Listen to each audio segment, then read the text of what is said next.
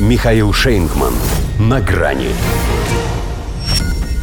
Гоните рублики. В США признали газовую победу России. Здравствуйте. На грани. Моряки, пожалуй, по такому случаю закатили бы праздник Нептуна. Почему бы и нет, если можно сказать, что взаимопонимание «Газпрома» с европейскими партнерами достигло экватора. Из 54 компаний-импортеров половина согласилась перейти на рубли. Одни уже открыли счета в «Газпромбанке», иные в процессе, но газете «Вашингтон-Пост» этого вполне достаточно, чтобы признать очередную победу Владимира Путина. Сдулись, дает она понять европейцы. А как дышали, как дышали.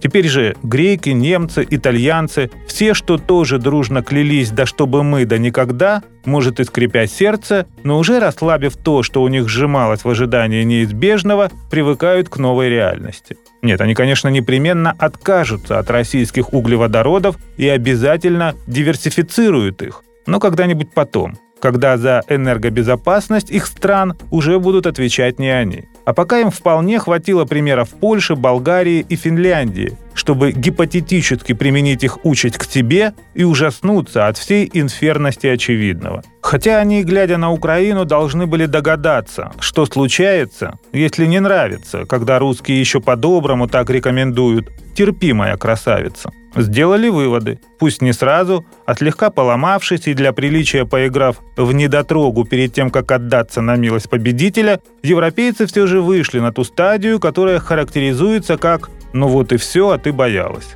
Да, пока это только одна их половина, но она и другой не оставляет выбора. Если та, конечно, не хочет безвозвратно уступить конкурентам весь европейский топливно-сырьевой рынок.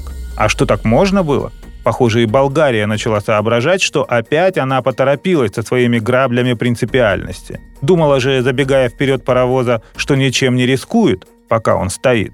Еврокомиссия ведь на самом деле все никак не могла определиться, считается ли переход на рубли попыткой обойти антироссийские санкции или нет. Несколько разъяснений выпустила, но так ни разу и не дала прямой ответ, еще больше всех запутав. Кто поумнее да попрактичней, сами заскочили на подножку уходящего российского поезда. А Софии-то газа уже и не хватает. Мы, конечно, давить не станем, но и тормозить не будем. Тем более, что даже у Болгарии еще есть возможность сдать назад.